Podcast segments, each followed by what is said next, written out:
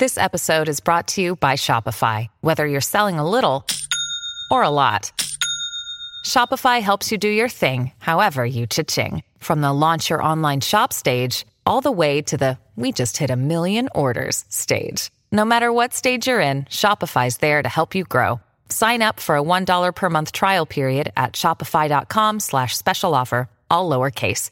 That's shopify.com slash special offer. Another day is here, and you're ready for it. What to wear? Check. Breakfast, lunch, and dinner? Check. Planning for what's next and how to save for it? That's where Bank of America can help. For your financial to-dos, Bank of America has experts ready to help get you closer to your goals. Get started at one of our local financial centers or 24-7 in our mobile banking app. Find a location near you at bankofamerica.com slash talk to us. What would you like the power to do? Mobile banking requires downloading the app and is only available for select devices. Message and data rates may apply. Bank of America and a member FDIC.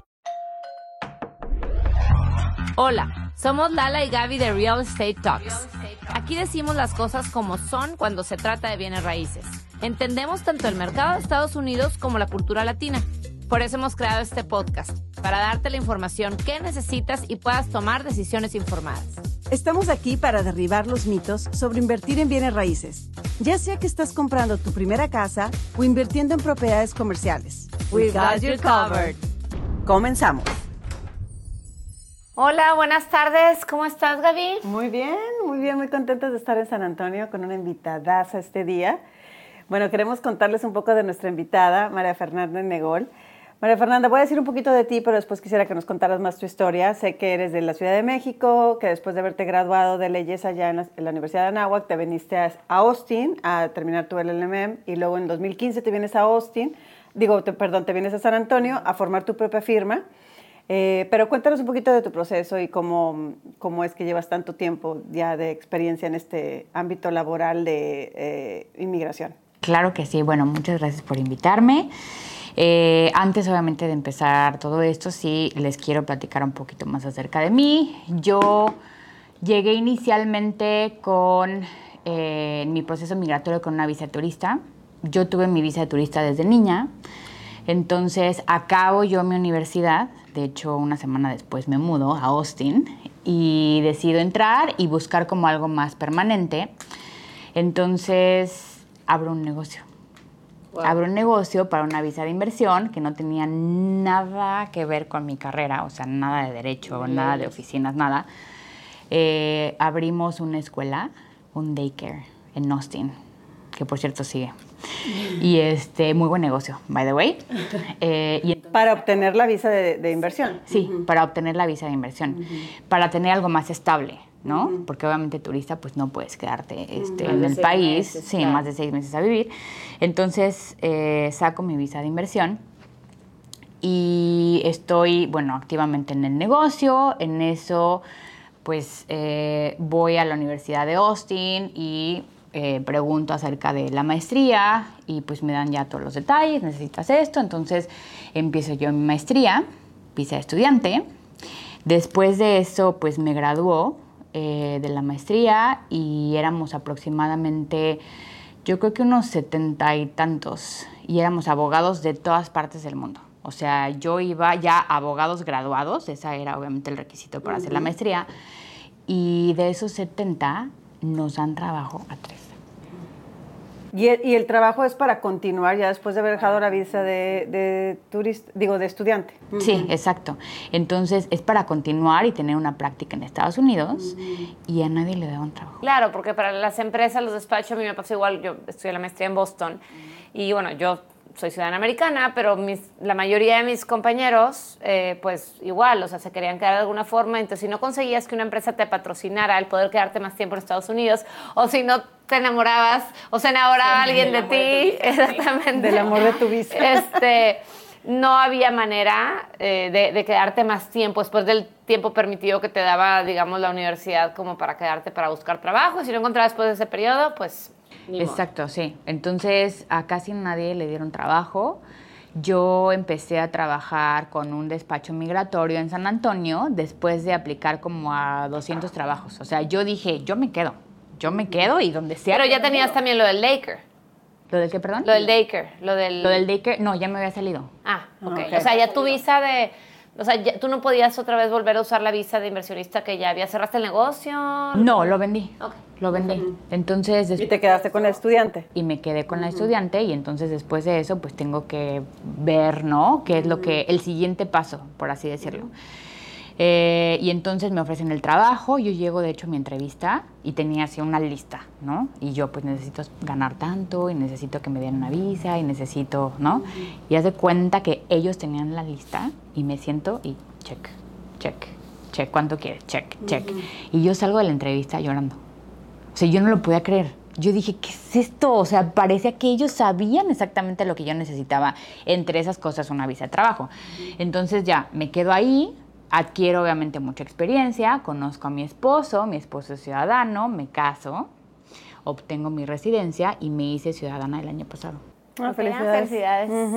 Entonces es una por todas las- trayectoria. todas las visas Todas las visas, todas. Afuera, adentro, cambio de estatus, visa consular, o sea, todo, de todo. Sí, que es un, es un proceso bastante frustrante en el sentido que no tienes poder de decisión sobre nada y toda la comunicación es a través del portal y nada más estás dándole clic a ver cuándo es el cambio de estatus, cuándo se hace, pero bueno, o sea, es- está muy interesante que hoy en día te dedicas, entre otras cosas, como abogada, a apoyar a los extranjeros a el proceso de sacar una visa de inversión con la finalidad de, de poderse venir a vivir en Estados Unidos, ¿no? Que es de lo que queremos hablar aquí.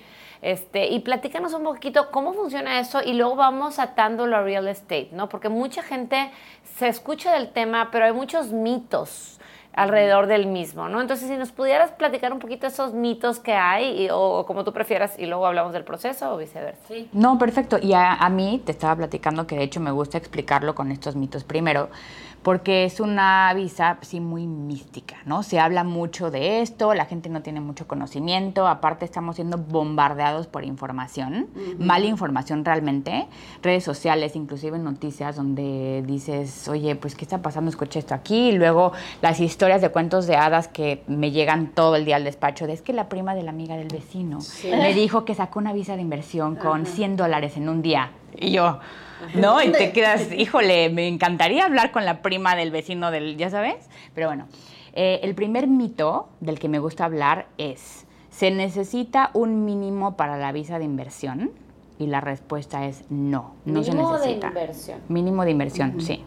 Entonces, he escuchado mínimos desde, ay, es que necesito 200 mil y otros, no, necesito medio millón. No, realmente la ley no puede marcar un mínimo porque también se le debe de dar la oportunidad a los negocios pequeños.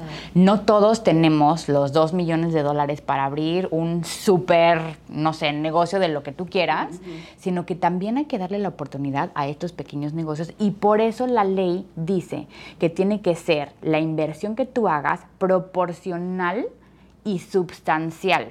Entonces, proporcional es al tipo de negocio. Como les decía, no es lo mismo abrir un restaurante o una cafetería. A lo mejor sí me va a tomar 70, 80, 90, 100 mil dólares. Abrir una fábrica de lo que tú quieras, ¿no? Fábrica de zapatos, a mí me gusta decir. Entonces, esa fábrica, pues a lo mejor es más de un millón de dólares. Y si el, el oficial migratorio ve, oye, estoy abriendo una fábrica de zapatos, no, pues ¿cuánto es tu inversión? 200 mil, te va a decir, "Pff, Tiene que ver que tenga Sí. sentido, ¿no? es- claro. es un cuento, o sea, Ajá, no exacto. es cierto. Sí, no es cierto. O sea, 200 mil para qué? Para la mercancía, pero, o sea, la gente que vas a... todo lo demás, ¿no? Entonces, ese es el mito número uno que me gusta desmentir. No, no se necesita un mínimo.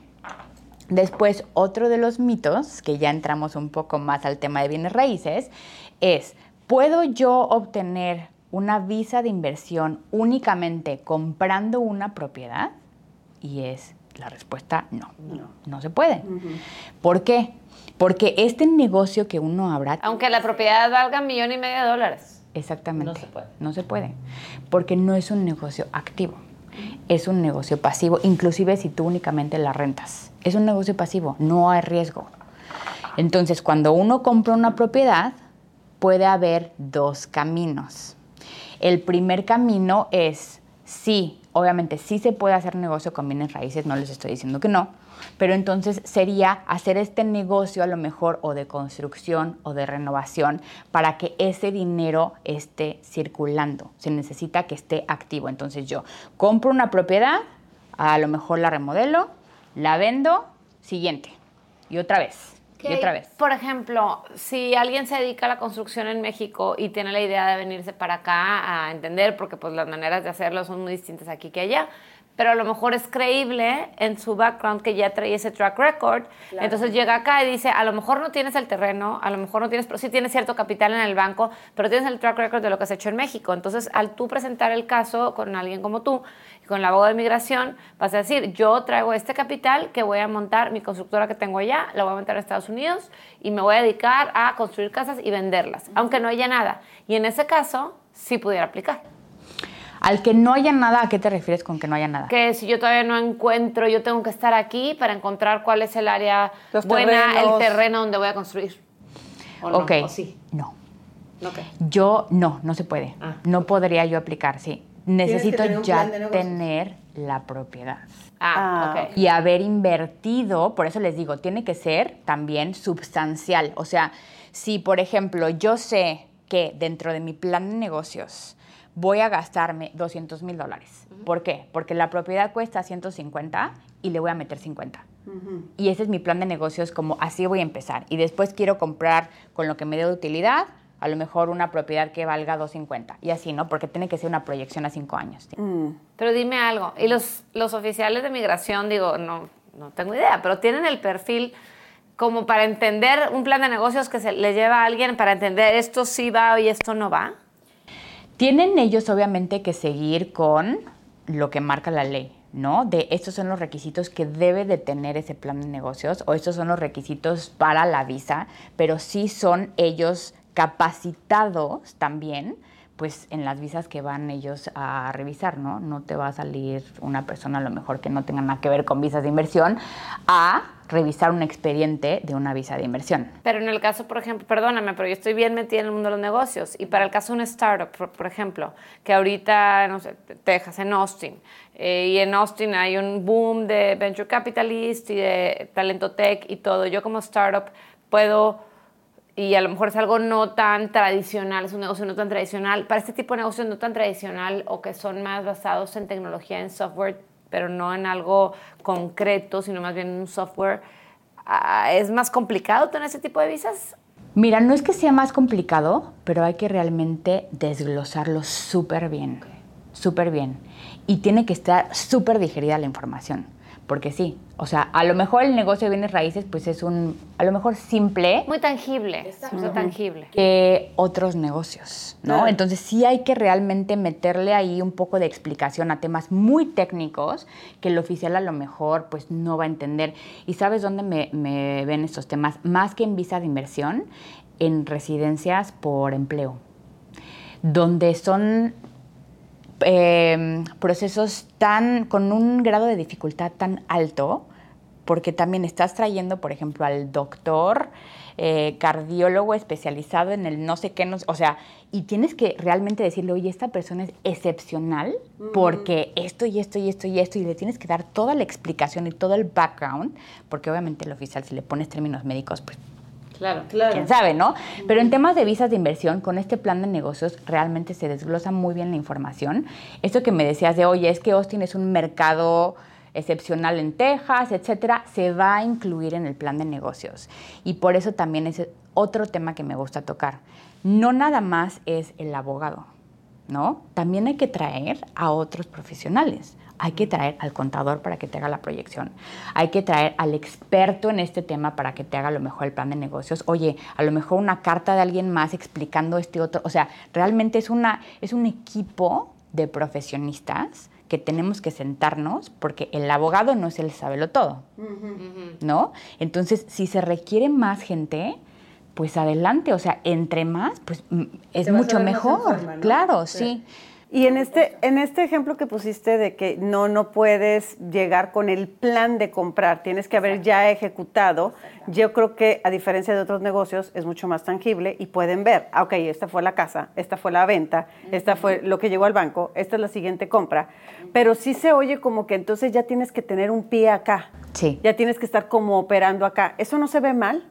Que ellos vean como al contrario, se ve contrario, sí. Se ve que ya le estás sabiendo. Ah, okay. Y lo que yo les explicaba con esos 150 mil de la propiedad más los 50 mil que yo tendría para renovarla, como es proporcional y substancial, a lo mejor solo con la mera compra de la propiedad puedo yo ya sacar la visa de inversión. ¿Por qué? Porque de los 200 ya invertí 150. O sea, ya tengo el 75% de la inversión substancial. Ahí está el otro requisito. ¿ok? A lo mejor todavía no le meto el dinero de los 50 mil dólares para la renovación, pero ya está más del 75% de mi inversión, ya está. Y a lo mejor podemos poner ese, esos 50 mil dólares en la cuenta para decir, oye, aquí está el dinero, aquí te lo no lo he invertido todavía, pero aquí está y lo voy a invertir acá. Eso es lo que se necesita. Pero perdóname, recuérdame cuál era la otra pregunta. No, eso exactamente, que si ya tenías que estar como con un pie aquí, o sea, porque a veces yo siento que dicen, pero ¿por qué estás aquí? ¿Por qué estás empezando un negocio aquí si tú vives en México? Al contrario, en este caso tienes que haber arrancado algo aquí para que ellos vean que no nada más traes un, sueño guajiro, sino lo estás ya implementando. Y ahí también viene mucho de la mano lo que mencionas de que necesitas otro tipo de gente que te ayude a elaborar estos proyectos, porque a veces la gente desde fuera les es difícil, ¿no? Exacto. y la gente muchas veces lo que no sabe es que cuando uno llega a Estados Unidos, ¿ok? Con una visa de turista. La visa de turista, si lo quieren leer ahí, es una visa B1, B2. B de bueno, B1, B2. B2 es turismo, B1 es negocios. Mm. Entonces, uno puede venir de turista, de turista o de negocios, buscando una oportunidad de negocio, firmando contratos, o sea, sí es, no estamos haciendo nada en contra de la ley, o sea, por eso mismo esta visa es dual porque te permite tener también esta intención. Uno cuando llega siempre, ¿qué es lo primero que le preguntan? ¿A qué viene? Sí. Que se traduce a cuál es tu intención. Dime cuál es tu intención para que entonces el documento que tú me presentes vaya acorde a la intención que me estás dando. Ya. Pero es eso, ahí está la oportunidad. De hecho, mucha gente que se queda ya aquí, que me dice, ¿sabes qué? Yo aquí me quedo, no voy a salir, este, estoy buscando oportunidades de negocio, entré como turista, entró con B2, porque es la clasificación que dio la intención de B2, y, este, y a lo mejor me voy a tardar otros seis meses, ¿no? En tener mi negocio como ya más estable y te puedo comprobar la inversión y todo eso, pero pues ya se me está acabando el, tiempo de la visa de turista. Ok, hagamos un cambio para que te den un estatus B1 y entonces con el B1 yo voy a ganar por lo menos 6 a 9 meses más para que tú activamente hagas la inversión, yo construyo el puente migratorio y al concluir esos 6 o 9 meses, depende de lo que me diga el cliente, meto los papeles de visa de inversión. Y es una estrategia migratoria que le pasa a mucha gente.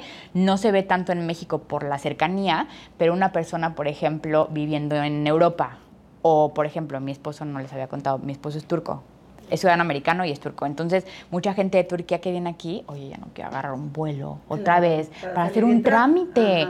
O sea, yo lo quiero hacer desde acá. Ah, perfecto, construyamos ese puente como les digo, de esta forma, para que entonces te den la visa de inversión al final y tengamos todo el tiempo para que tú puedas hacer la inversión, construir el negocio, comprar la casa o lo que sea. Antes de que se venza, ¿verdad? Antes claro. de que se estos seis meses. Okay. Si no, ya entras sí, de que ya se me venció hace seis.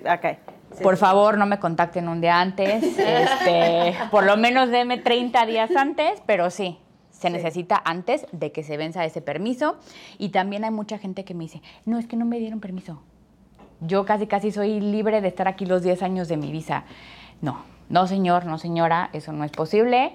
Siempre está el permiso si se meten a la página en el sistema. Literal, pongan en Google I-94 permiso y les van a aparecer con sus datos y su pasaporte cuánto tiempo tienen. Y no se pueden pasar de ese permiso. Oye, María Fernanda, ahorita que hablaste de los tipos de visa que había de turista, me imagino que de inversionista también hay tipos de visa. Sí. ¿Nos puedes platicar un poquito de, digo, no me quiero poner tan técnica porque al final de aquí estamos hablando para hablar de real estate, pero... At Evernorth Health Services, we believe costs shouldn't get in the way of life-changing care, and we're doing everything in our power to make it possible. Behavioral health solutions that also keep your projections at their best? It's possible. Pharmacy benefits that benefit your bottom line? It's possible. Complex specialty care that cares about your ROI? It's possible. Because we're already doing it. All while saving businesses billions. That's Wonder made possible. Learn more at evernorth.com/wonder. When you need mealtime inspiration, it's worth shopping Kroger, where you'll find over 30,000 mouthwatering choices that excite your inner foodie. And no matter what tasty choice you make, you'll enjoy our everyday low prices, plus extra ways to save, like digital coupons worth over $600 each week. You can also save up to $1 off per gallon at the pump with fuel points. More savings and more inspiring flavors make shopping Kroger worth it every time. Kroger, fresh for everyone. Fuel restrictions apply. ¿Cuál, en, en términos generales, ¿cuáles serían los tipos de visa inversionista que hay, que existen? Mira, solamente, sí, para no envolverlos mucho, eh, vamos a hablar de dos categorías y es la E E1, E2. Entonces, E1, sí, la E1 es la categoría que se le marca a visas de inversión. Entonces va E1, que es eh, negocios más para comercio, importar, exportar, y la E2, que son ya para este tipo de negocios, por ejemplo, bienes raíces, ¿no? Donde no es una importación o exportación, que se necesite comprobar a lo mejor una cantidad, ¿no? De yo exporto, importo tal producto, sino que ya son este, negocios ya establecidos. Y para esto también es muy importante decirles que estas visas de inversión nacen de tratados internacionales, tratados de libre comercio. Entonces va muy en cuenta la nacionalidad de la persona.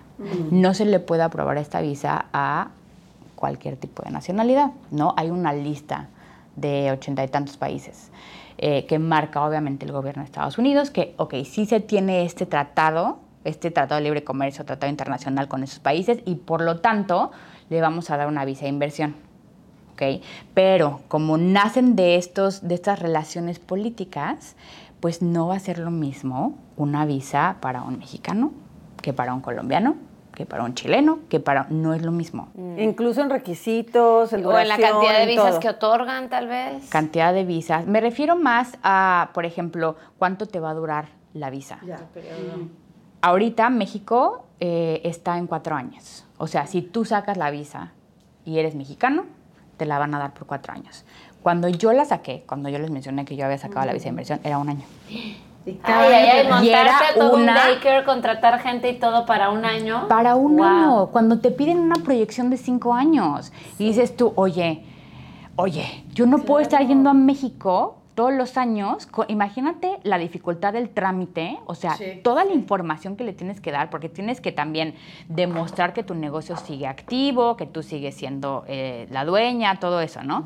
Entonces, cada año, pagarle abogados cada año, no, pues no. Sí, no sale. No, no sale. No sale. O por ejemplo, Colombia. Yo les platicaba que acabo de regresar de conferencias en Colombia y Colombia cerró el tema de eh, citas de visa de inversión. Lo cerró. Lo cerró desde pandemia. No se estaban dando nuevas visas de inversión. ¿Pero eso fue Colombia o fue el gobierno de Estados Unidos? Colombia. Bueno, o sea, me refiero a la embajada de, Estados, Unidos, en Colombia. Correcto. No se pusieron de acuerdo, punto. las relaciones políticas, te digo, va fluctuando, ¿no? Entonces también, eh, pues ahorita, en septiembre a principios, dijeron, ya dieron un comunicado donde la embajada de Estados Unidos en Colombia dijo, ¿sabes qué? Ya vamos a reanudar las citas, quien quiera hacer la cita ya va a estar abierto. Entonces les digo, no es lo mismo, o sea, es muchísima estrategia atrás de nada más meter la aplicación, que también es otra de las preguntas. Pero ¿por qué necesito un abogado migratorio? Les digo, es que no es nada más llenar un formulario, es tener todo el conocimiento atrás del formulario, que es leyes, son temas culturales, temas de política, temas de tratados, temas de muchísimas cosas, ¿no? Entonces también el abogado que uno escoja tiene que ser muy enfocado también al tipo, no nada más de visa que esté sacando, pero también culturalmente hablando es importante y les voy a platicar por qué. Yo cuando saco mi visa de inversión, yo la saco con un muy buen abogado, es muy bueno, pero es eh, japonés. Y entonces él lidiaba con clientes, ¿no? Que venían este, de Asia, que tenían muchísimo dinero. Y entonces era una visa relativamente fácil porque era, ah, pues en- tenía yo los 10 millones, entonces ya los paso a Estados Unidos, una sola transacción, se acabó. Nunca había lidiado con un mexicano.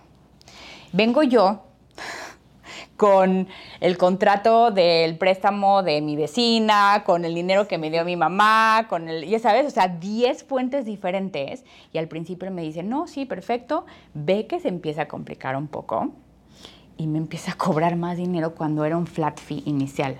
Y digo yo, mm, sí, o sea, te lo dije desde el principio, esto es diferente, ok, no pasa nada. Lo que sí me pegó durísimo es que cuando tú haces un cambio de estatus, que fue lo que yo hice en Estados Unidos, tú no puedes salir del país.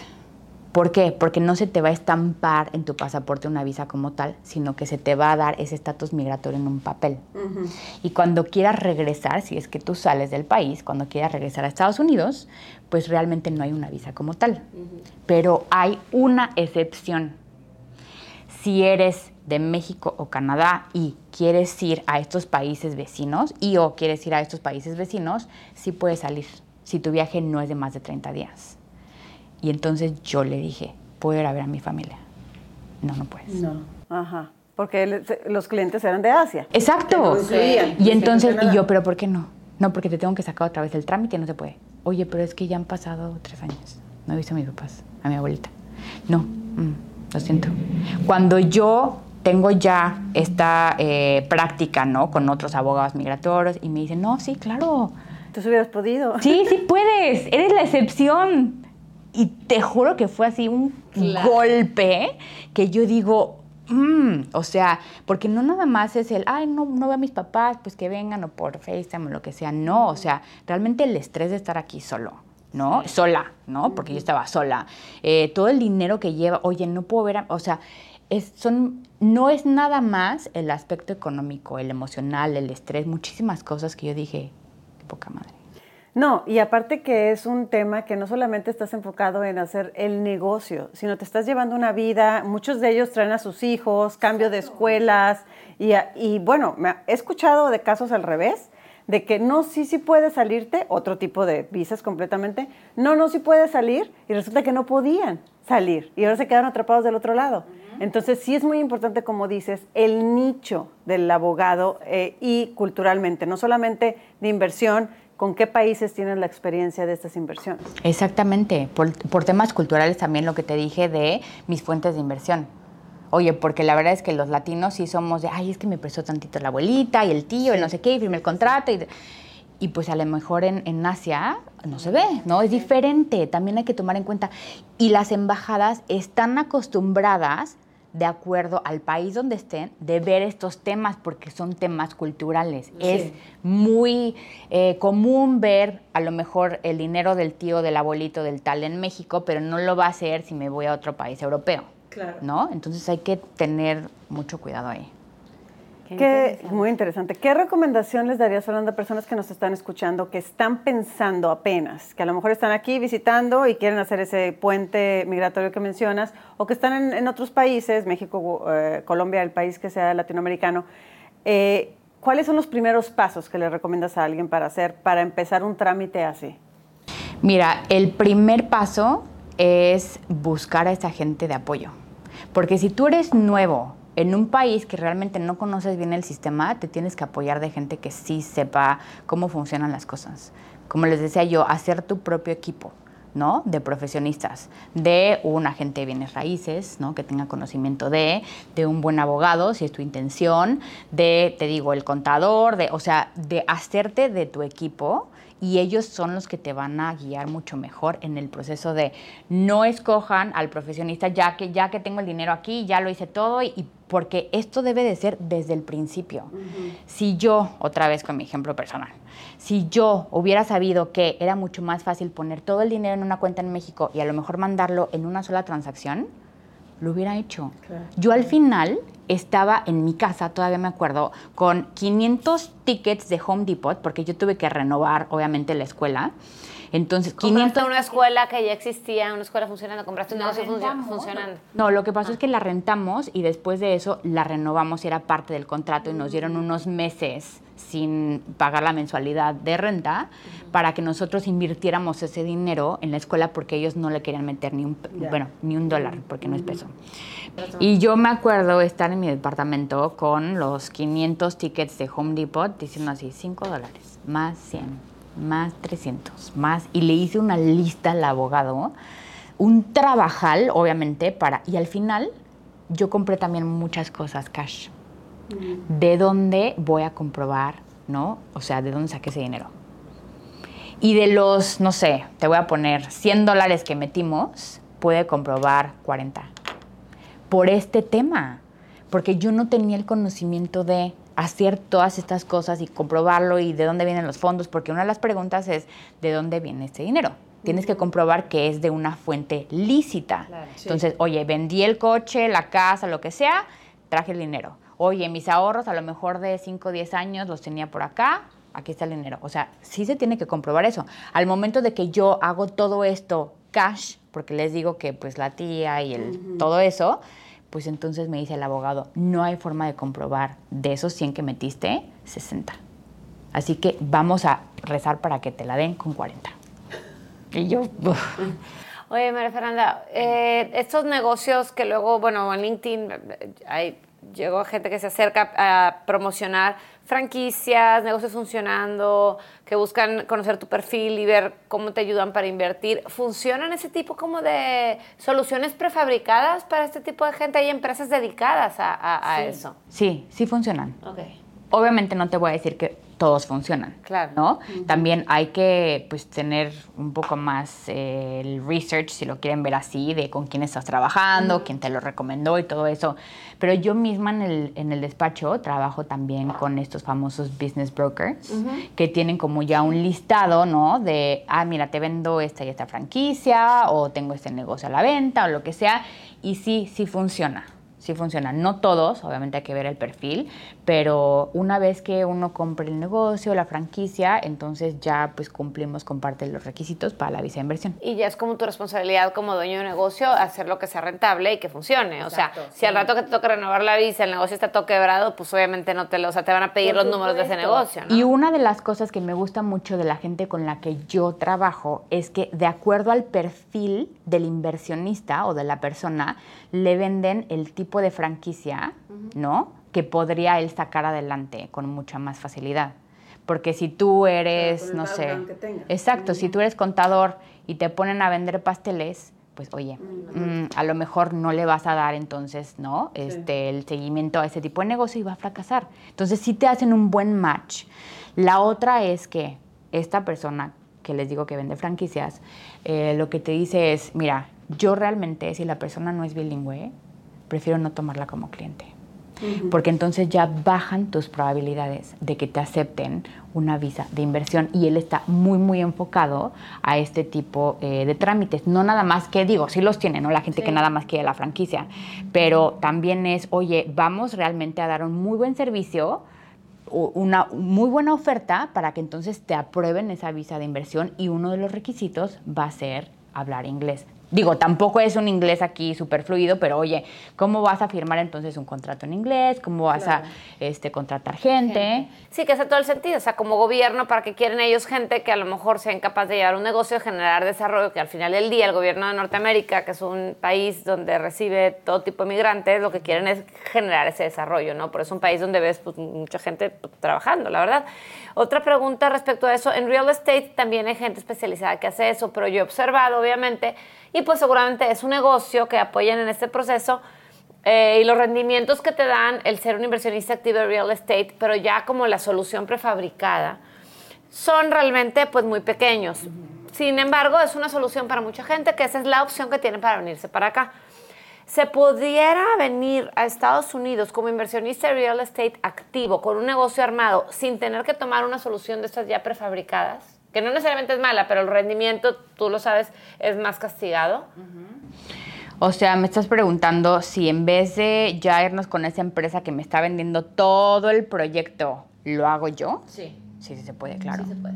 Ya, yo ahora sí el tema Hace del mucho más chamba, de la persona. No, pues más chamba, Claro, más riesgo. Es como cuando compras una franquicia, cuando tú desarrollas el concepto. Las probabilidades de éxito, pues aunque pues, son mayores con la franquicia con la que ya tiene el know-how. Entonces ya es una decisión que, tiene, que tenga cada quien. Y yo siempre he dicho, porque también trabajo con este tipo de proyectos, siempre he dicho, es un cliente bien específico.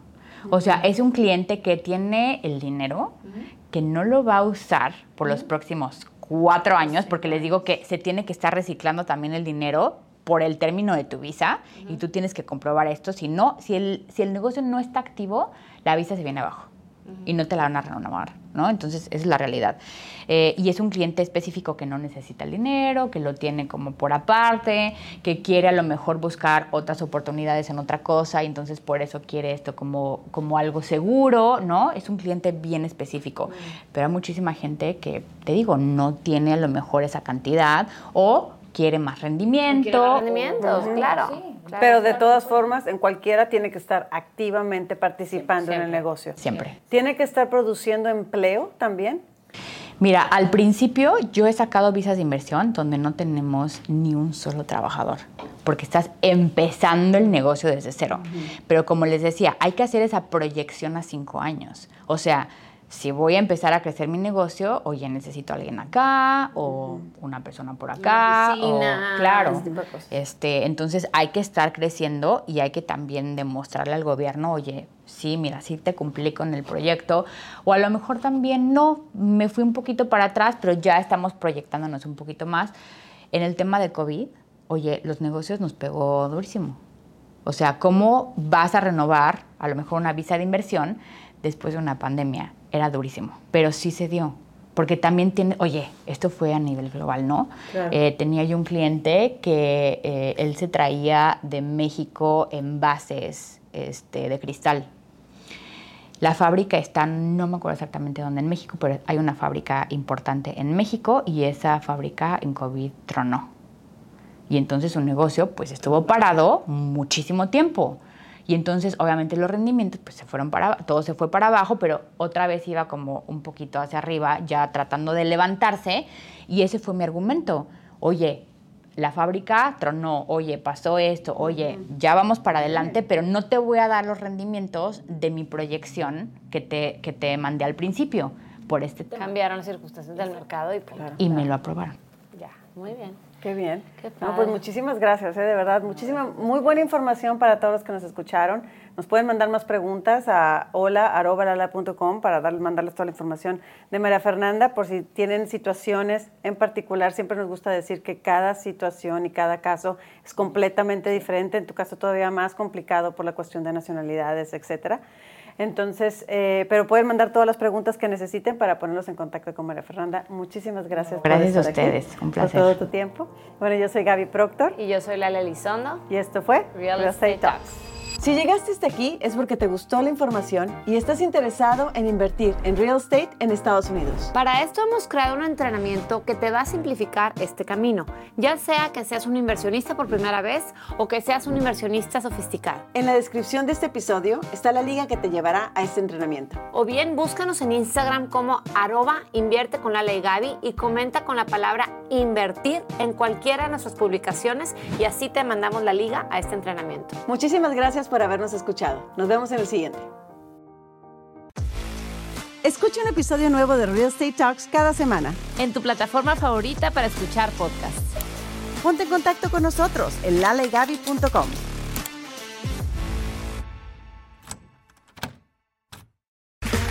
Okay, round two. Name something that's not boring.